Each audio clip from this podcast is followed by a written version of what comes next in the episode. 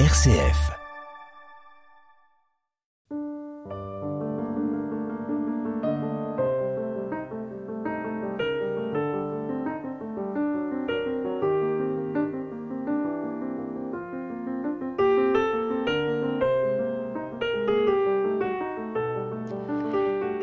Les vocations spirituelles, c'est bien joli, mais ne dispense pas de mettre la main à la pâte avec tout le monde aux plus humbles tâches de salut. C'est une phrase d'Emmanuel Mounier dans une lettre écrite à son père en 1943. Philosophe, Emmanuel Mounier a affirmé avant tout sa vocation de chrétien. Il rédigea L'affrontement chrétien durant l'hiver 1943. Il pose une question majeure, dans quelle mesure le christianisme peut-il participer au renouvellement de la civilisation? Quelle est pour nous aujourd'hui l'actualité d'Emmanuel Mounier? Euh, nous avons aujourd'hui comme invité Foucault Giuliani, euh, qui a rédigé l'introduction euh, de l'affrontement chrétien paru en 2023 aux éditions Salvator. Bonjour Foucault Giuliani. Bonjour. Alors pour cette deuxième émission, je rappelle que vous êtes philosophe. Vous avez coécrit en 2021 avec Anne Vallès et Paul Colra La Communion qui vient. Vous avez publié en 2022 La vie des saisies aux éditions Desclés de Brouwer. Et vous êtes également aussi un lecteur de poésie. Vous avez publié Une promesse de lumière, une belle lecture de Philippe Jacotet. Euh, alors, Foucault Giuliani, vous êtes un lecteur de Simone Veil, vous êtes engagé dans le sillage de Dorothy Day. Euh, vous êtes euh, ici aujourd'hui euh, lecteur d'Emmanuel Mounier, mais qui est pour vous Emmanuel Mounier? Que représente-t-il pour vous tout particulièrement? C'est intéressant parce que c'est vrai que Mounier, bon, ça m'intéressait, disons, d'un point de vue intellectuel, de vraiment comprendre sa pensée, son héritage, mais je dirais pas que j'ai eu avec Mounier une relation euh, aussi euh, aussi vive qu'avec d'autres penseurs quand je les ai découverts. Pour rester sur le monde chrétien, euh, voilà, Peggy, Simone Veil, voilà, c'était autre chose pour moi le rapport à Mounier. Et puis c'est vrai que dans le voilà dans le travail que j'ai dû faire pour la pour la préface, euh, bah, j'ai été, euh, je me suis senti quand même vraiment en affinité sur pas mal de points. Et aussi, je trouve que c'est une pensée très intéressante pour aujourd'hui justement par rapport à ce qu'il a tenté de faire, où est-ce qu'il y a peut-être eu des difficultés et peut-être en tirer des leçons pour nous aujourd'hui. Donc, je dirais que ce que j'en garde, c'est vraiment fondamentalement cette attitude, que je dirais, d'existentialiste chrétien. C'est-à-dire qu'il y a vraiment chez Mounier que c'est par les actes que notre euh, être se construit et qu'on n'est pas défini d'abord par une sorte d'essence qui précéderait nos choix. C'est-à-dire que c'est dans notre liberté conditionnée évidemment, située dans le monde, que euh, on se définit. Ça, je crois que, que Mounier a, cette idée-là très forte et que ça lui donne un rapport très réaliste aussi euh, à la religion. La religion, c'est pas évanescent, c'est pas un message métaphysique, c'est d'abord une incarnation dans l'histoire. Il s'agit nous de rejoindre l'incarnation laquelle elle croit pour essayer de faire vivre la grâce chrétienne. Euh, après, euh, voilà, Mounier, en effet, il y a, euh, bah, c'est cette question moi qui m'habite, qui est celle de l'articulation du spirituel et du politique, où, voilà, je, je, comme je le disais précédemment, j'ai vu les points qui me semblent un peu problématiques aujourd'hui. Aujourd'hui, qu'est-ce comment faire pour justement ne pas retomber peut-être dans les mêmes travers? Alors nous ne vivons pas dans, le même contexte historique et politique euh, qu'Emmanuel Mounier euh, par rapport à l'affrontement chrétien. Euh, ce qui a changé, je vais dire des choses très simples au départ, mais c'est que nous vivons dans une démocratie. Et lire Mounier aujourd'hui, est-ce que ça n'est pas d'abord voir que la démocratie, ça n'est pas quelque chose de stable? Euh, oui, dans un sens, c'est vrai. C'est-à-dire que euh, il y a parfois dans les interprètes de Mounier l'idée que euh, Mounier a défendu la démocratie simplement sur le plan de l'organisation institutionnelle. Mais je crois que chez Mounier, il y a quand même l'idée que la démocratie, c'est aussi un esprit à faire vivre, justement, et que si cet esprit démocratique n'est pas adossé à une forme d'anthropologie, alors que lui voit dans le personnalisme, et à une sorte d'ouverture à la transcendance, il y a de grandes chances pour que cette démocratie dégénère finalement bah, en lutte et en, lutte de domination, d'opinion pas très bien, euh, pas très bien euh, assise quoi.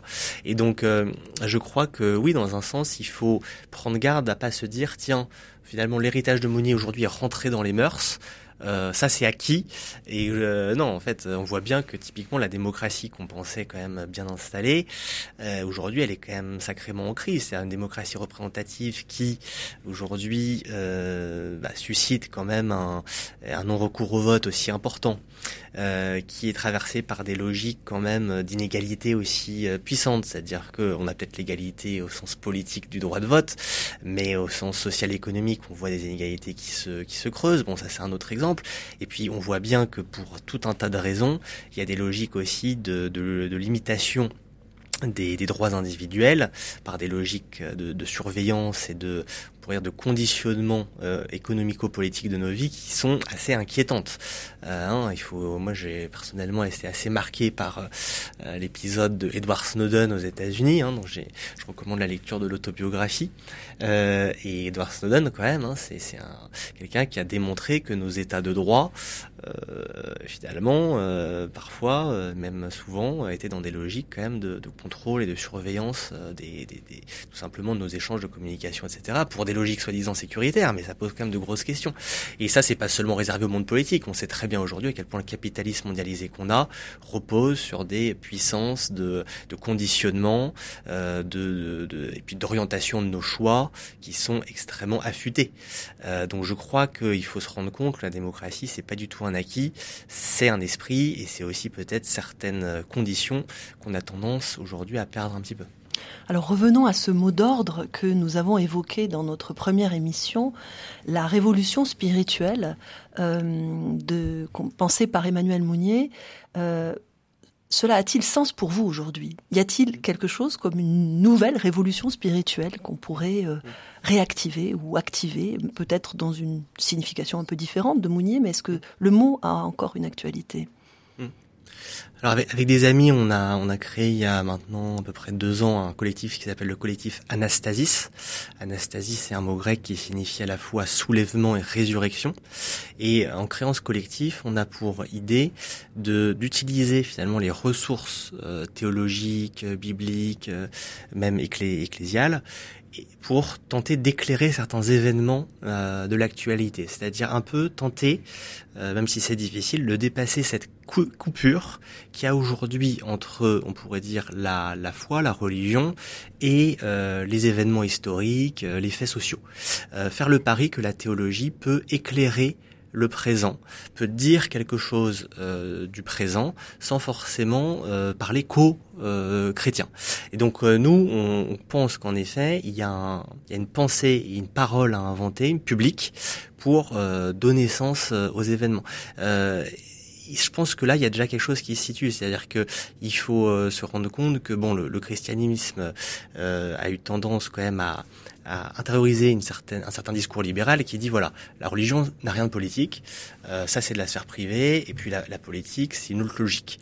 Alors moi j'ai j'ai pas mal de problèmes avec cette vision parce que euh, il y a une portée évidente euh, politique euh, au message au message évangélique dans la mesure où le Christ, même s'il ne conquiert pas le pouvoir institutionnel, est tué par l'alliance des pouvoirs religieux et politiques de son temps, pourquoi? Euh, Parce qu'à mon avis, il incarne une forme de vie qui euh, a une portée euh, collective, justement, et qui, dans un sens, est un renversement des valeurs, un renversement des valeurs complet.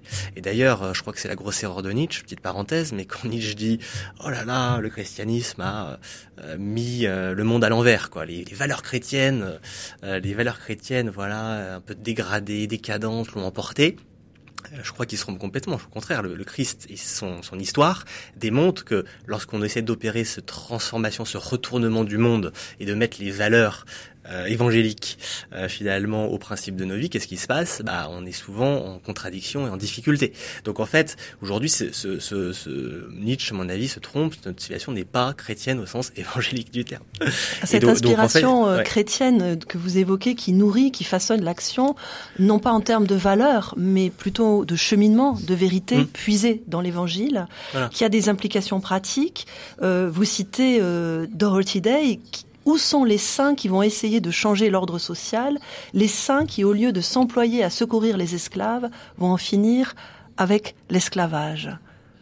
Oui, en effet, vous avez raison de, de, pointer, à mon avis, la distinction de valeur et, euh, et euh, on pourrait dire euh, vérité, dans la mesure où euh, le premier pari que le collectif Anastasis a, c'est justement de dire il y a une portée politique au message chrétien parce que euh, le message chrétien tente d'incarner une forme de vie, mais il y a aussi autre chose, c'est que si on parle de valeur, le problème, c'est qu'on laisse entendre que on peut comme euh, extraire de l'évangile et de la parole, euh, la parole chrétienne, des, des idées comme ça qui, euh, qui valent en elles-mêmes, hors de tout contexte. Or, l'évangile, on sait qu'il s'agit de s'y de s'y ouvrir, c'est-à-dire que si on se met pas dans une attitude spirituelle de, de réception à la grâce, finalement, on peut pas justement vivre ce que l'évangile nous demande de vivre.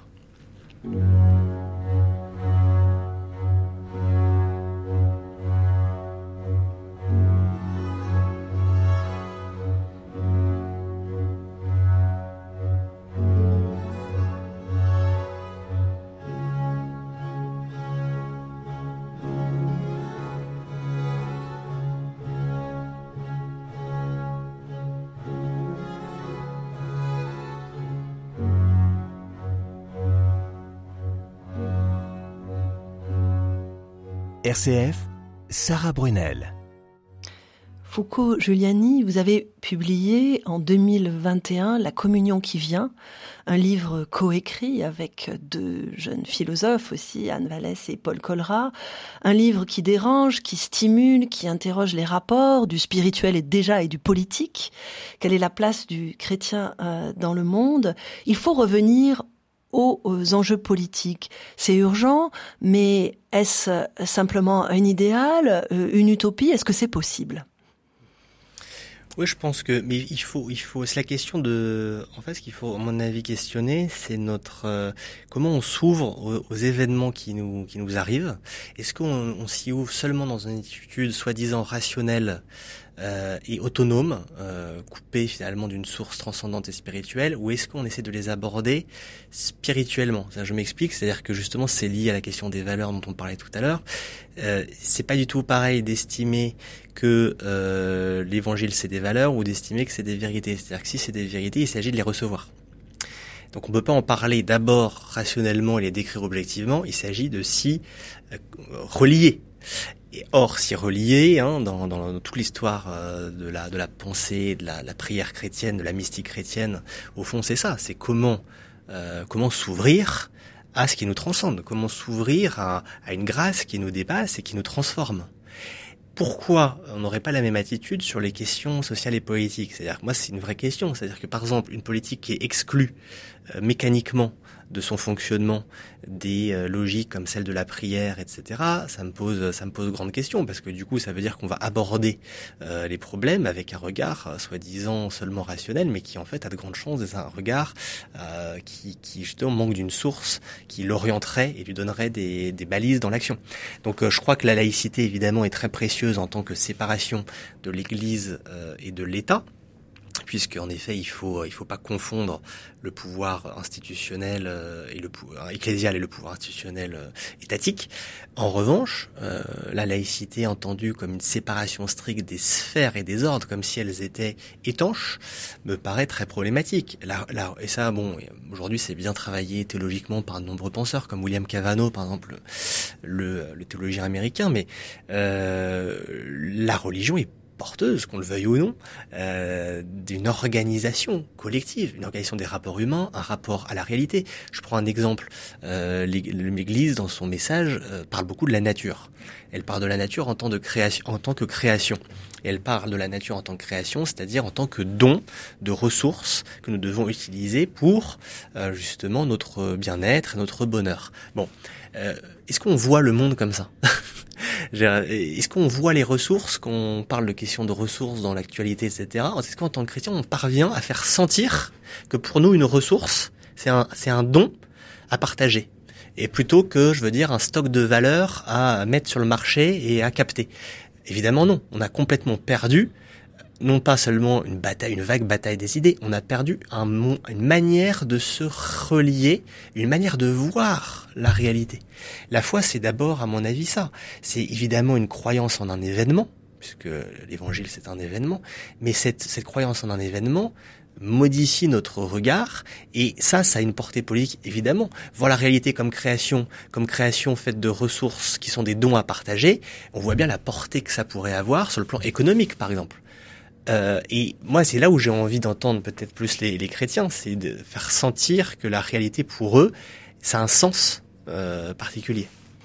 Mounier, Mounier évoquait dans l'affrontement chrétien que expliquait que la jeunesse euh, la jeunesse ne doit pas être réfrénée, repoussée, refoulée, mais que le christianisme accorde, exhorte chacun à l'initiative, à la création autant qu'à l'amour, et il déplorait une tristesse terne euh, ou un vieillissement prématuré qui nous menacerait. C'était en 1943. Aujourd'hui, qu'est-ce qui nous menace? Bah oui, alors ça, je pense que, c'est, euh, oui, c'est, bah ça, c'est une menace euh, pour le coup inhérente, je crois, à notre situation de chrétien français, c'est-à-dire que bon, il y, y, a une grande tension, à mon avis, entre un christianisme d'espérance et puis un christianisme qui va plus euh, regretter euh, un ordre euh, qui est au fond un ordre social.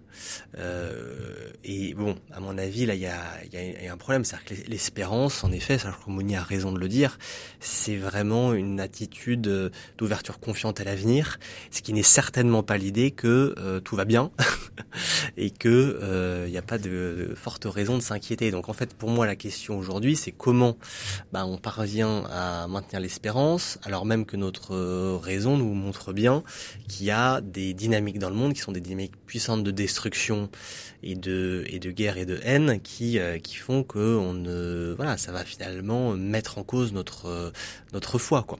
Donc je crois que bah, un beau message à incarner ce serait celui de faire vivre une espérance qui soit à la fois non naïve, non abstraite. Et puis euh, et puis en même temps incarné quoi. Incarné dans des dans des dans des choix et dans des actes qui parfois euh, parfois cela implique aussi de prendre parti.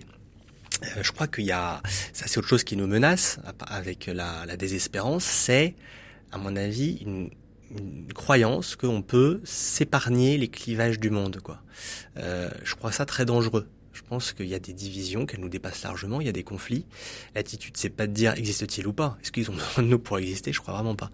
Euh, ils existent. La question, c'est comment les aborder, comment les vivre, comment pas se cacher face à eux, et comment, en fait, tout en les vivant, tenter de les dépasser. Parce qu'évidemment, euh, ça, je crois que c'est important dans la parole du Christ, c'est-à-dire que euh, il y, a un, y a un affrontement euh, avec euh, des groupes, des logiques de son temps, et en même temps, il y a un dépassement à travers une sorte de, de message d'amour qui, qui est ouvert à tous. Et donc c'est pour ça que ça crée ce paradoxe que le Christ est à la fois celui qui est presque le plus sévère à parler du péché et à nous parfois nous tenser et qui en même temps nous parle nous parle et nous ouvre à une grâce qui est universelle. Et c'est cette espèce d'équilibre qu'il faut qu'il faut qu'il faut tenir aujourd'hui. Mais pour ça, je crois qu'il faut avoir la lucidité de voir aujourd'hui les euh, voilà. Alors prendre un exemple. Euh, il faut à un moment donné, euh, voilà, à mon avis, se rendre compte que la crise écologique qu'on vit, qui est potentiellement porteuse de mort et qui est déjà porteuse de mort, qu'elle a une cause, que cette cause est d'abord dans nos systèmes économiques, qui a un nom, qui s'appelle le capitalisme, qu'il faut définir, qui est euh, la recherche euh, du profit, la maximisation du profit, l'accumulation du profit en vue d'investissements qui ne sont jamais interrogés éthiquement et moralement, qui est d'autre part l'idée qu'un produit, on peut le vendre du moment où il est rentable, sans interroger sa nature, c'est-à-dire est-ce qu'il est utile socialement ou pas, et d'autre part ce capitalisme est aussi dans une, une certaine, il diffuse, il s'appuie sur une anthropologie hédoniste et libérale qui présente la vie comme euh, l'accumulation, on pourrait dire, de plaisir matériel, et qui en plus, alors diffuse ça partout dans le monde, mais en réalité, le réserve à une toute petite élite. Car par exemple, moi ça me fait toujours rire quand j'entends le mot mondialisme, qui est un mot que j'aime pas du tout, parce qu'à mon avis cache le problème plutôt que l'expliquer. On nous dit, oh, le mondialisme aujourd'hui, tout le monde voyage partout, etc. Euh, tout... Ah bon? Non, non, euh, il y a une toute petite minorité qui prend le monde comme son jardin et qui, et qui peut aller dix jours là, dix jours là, dix jours là, pour lesquels il n'y a pas de frontières. Mais la réalité quotidienne pour la majorité de la population, c'est l'assignation à résidence et euh, l'extorcation des ressources fondamentales qui sont marchandisées. Et donc voilà, ça c'est un exemple. Mais à un moment donné, il faut nommer le mal. Et donc moi, je, voilà, j'ose le dire, il faut remplacer ce système économique par un autre. Toute énergie doit être là. Il faut un système économique qui soit cohérent et conciliable avec la destination universelle des biens qu'on a dans sociale de l'Église. Sinon, euh, finalement, on peut dire autant qu'on veut, faut changer, faut changer ça pas vraiment de portée pratique. Alors, de d'Emmanuel Mounier à Foucault-Giuliani, il y a finalement euh, une constante, une continuité. Je reprends ces mots d'Emmanuel Mounier. Euh, au rétrécissement de la conscience spirituelle, un remède, tenez votre cœur au large. La force spirituelle, à l'échelle individuelle ou collective, donc, à cette lecture de, de Mounier, ne jaillit-elle pas pour vous aussi euh, de la richesse intérieure et euh, d'une certaine insolence verbale. Bah, en, tout, cas, euh, euh, c'est pour ça que j'avais écrit La vie des saisies justement après la communion qui vient, c'est que on peut pas, à mon avis, penser le politique de façon coupée d'une quête euh, spirituelle, dans la mesure où euh, aujourd'hui, à mon avis, ce qui est en crise, c'est justement un certain rapport à la réalité, qui l'a fait voir d'abord comme un ensemble de voilà de, de réalités qu'on pourrait capter, comprendre par la raison et utiliser pratiquement par la technique.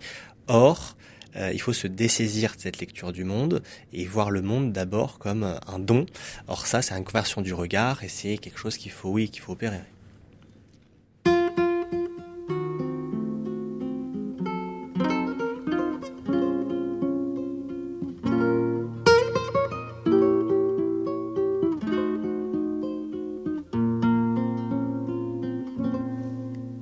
Gracias a la vida que me ha dado tanto, me dio dos luceros que cuando los abro, perfecto distingo lo negro del blanco y en el alto cielo su fondo estrellado y en las multitudes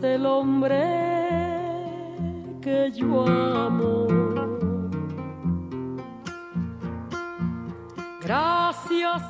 Foucault Giuliani, vous avez publié en 2022 La vie des saisies, sous-titre La foi comme abandon plutôt que maîtrise. Pourquoi ce livre et d'abord pourquoi ce titre? Bah parce que justement, je crois que euh, nous avons, euh, si nous voulons en tout cas penser une action euh, transformatrice de notre monde qui est quand même bien abîmé aujourd'hui, il faut commencer par euh, finalement comprendre, se mettre dans une étude de réceptivité à la vérité et non plus d'auto-construction de, ce qui est vrai. Euh, autrement dit, je crois qu'il faut refermer une parenthèse qui est celle d'une modernité instrumentale qui a pu être génératrice de bonnes choses, mais qui a un énorme problème à mon avis, c'est qu'elle euh, se ferme justement à, euh, à, la, à la grâce, c'est-à-dire à la présence de Dieu, qui est une présence qui forcément euh, transforme nos facultés, c'est-à-dire euh, réoriente nos facultés, les hiérarchise différemment que euh, nous le faisons lorsque nous sommes un humain euh, autocentré et autosuffisant. Donc par exemple, euh, dans aujourd'hui on a on a une crise à mon avis de, de la volonté, c'est-à-dire que on est des sociétés extrêmement volontaristes puisque dans la mesure où on fait beaucoup beaucoup de choses. Par exemple, on n'arrête pas de transformer le monde. Bon, ça paraît curieux. Pour transformer le monde, il faut quand même vouloir. Mais c'est subordonné à quel, c'est subordonné à quelle fin, c'est subordonné à quel désir? Je crois que notre Dieu est d'abord un Dieu qui façonne notre liberté et notre désir. Et donc, avant de vouloir, il faut recevoir. Il faut recevoir des orientations fondamentales dans l'existence. C'est ce que j'appelle le dessaisissement. Je crois que collectivement, alors individuellement évidemment, mais je crois que collectivement, si nous ne parvenons pas à réinventer des techniques et des moyens de nous dessaisir, c'est-à-dire de nous ouvrir à la vérité, plutôt que de penser que la vérité nous la possédons, malheureusement le monde s'autodétruira.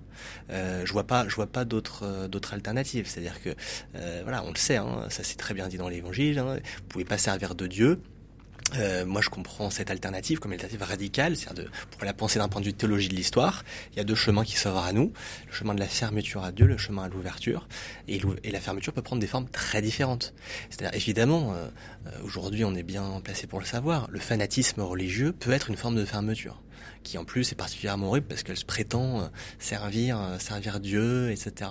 Mais il y a d'autres formes de fermeture, alors qui sont, qui prennent peut-être des formes moins barbares et, euh, et, sanglantes, mais qui au fond sont aussi très problématiques. Et je crois que justement, dans, dans l'idée qu'on peut construire le monde sans s'ouvrir à, à, la grâce de Dieu, bah là, il y a une forme de fermeture très importante. Et on devrait, on devrait, à mon avis, faire attention à ça. Dans votre ouvrage, vous pointez euh, des, peurs, des, moments, on va dire, de, presque de désespoir de, notre monde. Euh, que vous ne condamnez pas, mais que vous comprenez euh, aussi de l'intérieur, en particulier face à un monde inhabitable, peut-être pourriez-vous le préciser, face à aussi, en avant par rapport à une intériorité inhabitable, face à une église inhabitable aussi, c'est une des thématiques de, de, votre ouvrage. Qu'est-ce que cela signifie, en fin de compte?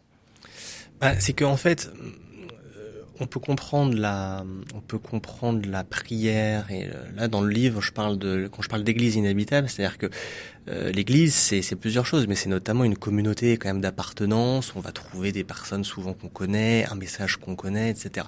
Donc ça peut être identifié à un lieu de confort. Mais si on pense bien les choses, à mon avis, on comprend qu'il y a dans le fait d'aller, par exemple à la messe du, du dimanche ou aller vivre un sacrement comme celui de la réconciliation, un geste très paradoxal qui est se rendre, euh, se rendre finalement à, une, un événement qui nous met en crise.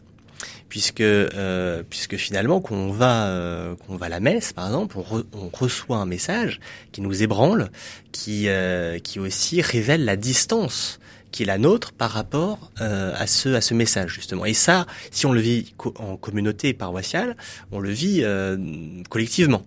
Et donc c'est quand même curieux, c'est-à-dire qu'on on, va euh, vivre quelque chose qui nous qui nous voilà qui nous déchire dans un sens. Moi je parle d'écartèlement. Et donc quand je dis inhabitable, l'église inhabitable, ça veut dire que l'église c'est pas un foyer, une demeure où on a une petite place bien établie, où on est bien stable. C'est au contraire ce qui va nous nous nous, nous chasser presque de nos logiques de confort et de logique de, fusion et d'identité avec nous-mêmes et avec un certain ordre qu'on a déjà construit. Voilà. Et donc je pense que si on, prend au sérieux la portée de cette expérience, parce que c'est bien une expérience, celle de, de l'écartèlement, bah je crois que ça peut, ça peut conduire justement des communautés chrétiennes qui soient tournées vers l'extérieur pour construire la communion plutôt que juste tourner de façon centripète vers leur propre, leur propre confort.